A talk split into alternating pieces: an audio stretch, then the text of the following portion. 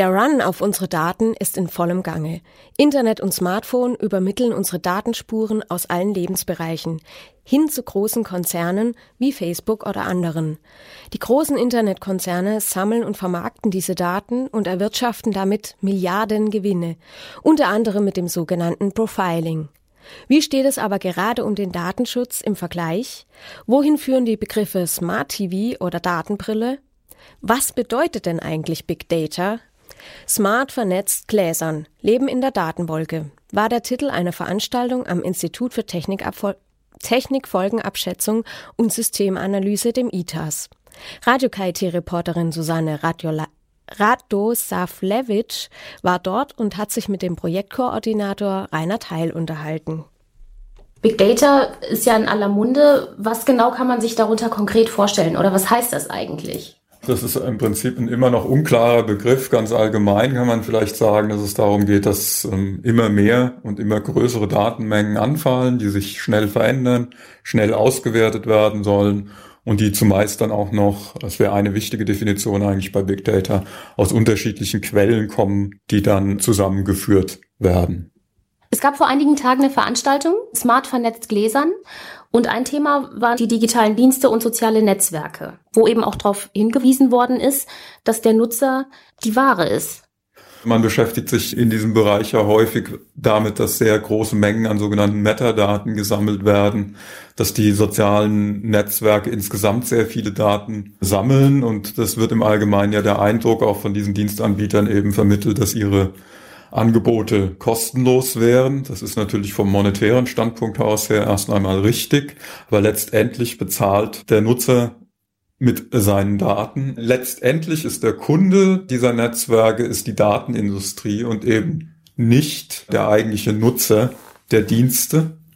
Das heißt, mit diesen Daten wird, die man selbst kostenlos abgibt, wird gehandelt. Darum geht es letztendlich. Das ist das Geschäftsmodell der Dienste. Das eine war, dass man eben Datenschätze hebt und dann war das andere Thema auch, dass eben Scores erstellt werden. Das passiert ja schon, also in der Finanzindustrie, jeder kennt die Schufa. Was aber noch ein anderes Thema war eben, dass diese Profilbildung sehr intransparent ist. Und könnten Sie dazu vielleicht noch mal was sagen? Es gibt genügend Firmen, Auskunfteien, die eben Profile erstellen und verkaufen. Das sind die bekanntesten sind natürlich Auskunfteien wie die Schufa, die Kreditwürdigkeiten ermitteln. Es werden aber natürlich auch für den Werbebereich sehr viele Profile erstellt, also was für die Werbung natürlich relevant ist, wie kann ich spezielle Kundenkreise ansprechen. Insgesamt nimmt einfach das Profiling, wie man das so schön nennt, sehr zu. Das Problem dabei ist eigentlich letztendlich, dass ich als Nutzer überhaupt nicht weiß, wo überall über mich und von wem Profile angelegt werden, wer die verkauft, wer was damit macht und was diese Profilbildung eigentlich für Folgen für mich hat. Wir haben das natürlich im Kreditwesen, wo es schon lange das Scoring gibt, da weiß man es letztendlich, aber auch da ist es so, dass es eigentlich dem Nutzer ziemlich intransparent bleibt, wie kommt jetzt dieser Score zustande? Und vor allen Dingen variieren natürlich die Scores von unterschiedlichen Anbietern und man hat es sehr, sehr schwer, wenn man selbst dann versuchen möchte. Also man weiß nicht einmal wirklich, was eingeht, also ob zum Beispiel fehlerhafte Daten in einen solchen Score einfließen. Es ist einfach auch sehr schwer, überhaupt herauszufinden, wer alles Daten sammelt, zu Profilen verbindet und die dann auch verkauft. Das ist in Deutschland, das ist eigentlich noch relativ harmlos. Wenn man da in die USA schaut, da ist das ein ganz großes Geschäftsfeld. Da werden im Prinzip Scores für alles Mögliche erstellt und verkauft. Da ist Deutschland einfach vom Datenschutz her glücklicherweise noch etwas besser aufgestellt. Beispiel Smart TV, aber auch die Kaffeemaschine, die mit ans Netz geschlossen wird. Die Verknüpfung mit diesen ganzen Geräten, da fallen ja eine Menge Daten an und man weiß eben nicht, welche Schlussfolgerungen daraus gezogen werden. Was sehen Sie da noch auf uns zukommen? Da ist eben immer die Frage, wie dürfen diese Daten verwendet werden?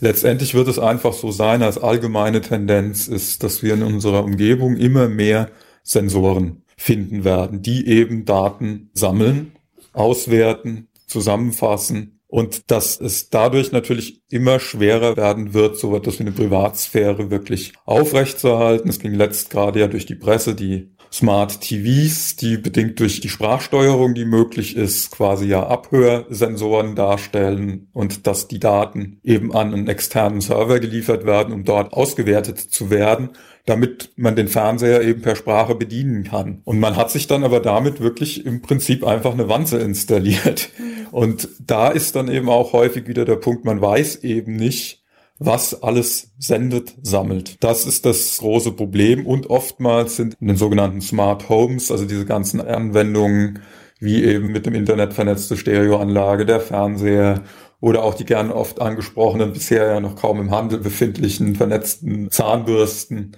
Da stellen sich natürlich auch immer die Frage schon mal allein, wie sicher sind eigentlich diese Geräte selbst in der Form auf Datensicherheit. Also völlig abgesehen erstmal davon, von deren Weiterverwendung der Daten durch die Hersteller. Zum Thema Datenbrille. Wenn man die Idee des Scorings ins Extrem treibt und die Vernetzung und zum Beispiel kann man sich vorstellen, dass man eine Datenbrille trägt und die blendet einem dann bei jeder Person, der man begegnet, bereits eine Art Score ein. Also bringt diese Person mir etwas im Kontakt? Wie verlässlich ist diese Person? Da könnte man sich schon einige Szenarien ausdenken. Das sind Überlegungen, die es im US-amerikanischen Bereich durchaus gibt, dass man also eine quasi so eine Art Augmented Reality hat, also eine intelligente Einbettung von solchen Daten direkt ins Sichtfeld, die es einem dann ermöglichen, Personen, die man selbst noch nicht kennt, direkt anhand von solchen Werten quasi beurteilen zu können. Da könnte man jetzt befürchten, dass da so ein bisschen die Reise hingeht, weil wie gesagt immer mehr Daten anfallen, die prinzipiell ausgewertet werden könnten. Und da muss man natürlich auch sagen, dass die große Gefahr einfach die ist, dass Datenbestände, die zwar heute noch nicht ausgewertet miteinander verknüpft werden dürfen, dies aber in Zukunft werden oder dass es eben bedingt durch Datenlecks, und davon liest man ja auch täglich in der Zeitung, eben solche relativ sensiblen Daten dann auch verfügbar werden.